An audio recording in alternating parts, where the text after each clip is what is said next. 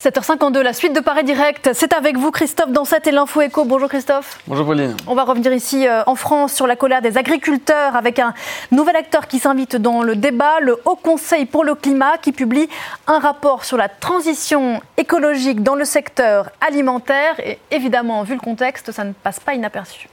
Le réchauffement climatique euh, en cours va évidemment affecter euh, le secteur de l'agriculture, euh, qui est en première ligne de ce réchauffement climatique. Les multiplications de tempêtes, les inondations, la sécheresse aussi sont là pour le constater. Un chiffre, hein, la sécheresse de 2022 par exemple a provoqué entre 2 et 4 milliards d'euros de pertes pour les éleveurs. Un manque d'eau pourrait également affecter 10% des pâturages dans les prochains mois. On voit donc à quel point ils sont en première ligne. Un secteur agricole qui reste un gros pollueur selon ce rapport et qui va devoir faire des efforts?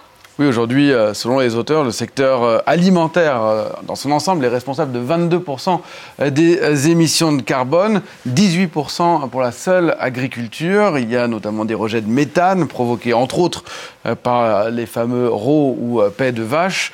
Il y a aussi les protoxydes d'azote qui sont émis surtout par les, par les engrais. C'est finalement le deuxième secteur le plus polluant derrière celui des transports. Or, l'objectif pour répondre aux accords de Paris, c'est de baisser les émissions de moitié d'ici 2050 euh, de 22% même d'ici 2030. Ne pas tenir euh, compte de cette trajectoire, ce serait euh, catastrophique pour notre avenir, mais pour l'avenir même des agriculteurs. Le Conseil, non, pas du, pas du, tout, ça me fait pas rigoler. Le Conseil pour le climat formule un certain nombre de propositions pour atteindre cet objectif.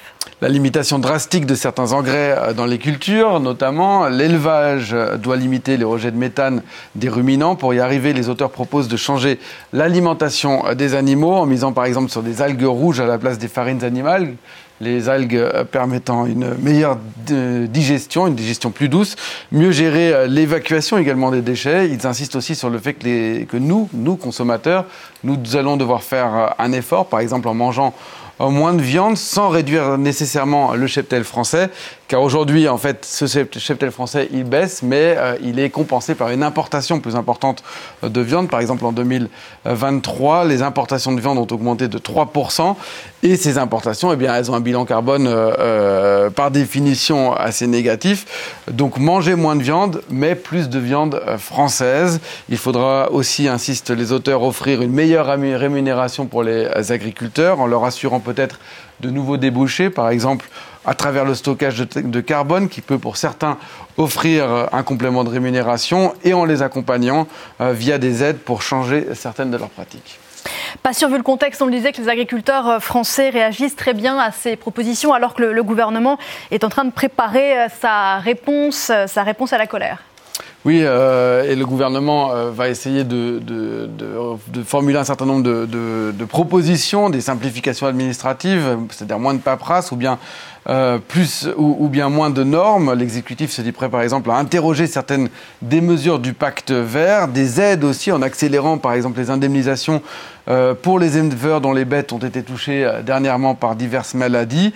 La fiscalité sur le gazole non routier, le carburant utilisé euh, dans les machines agricoles, pourrait être révisée.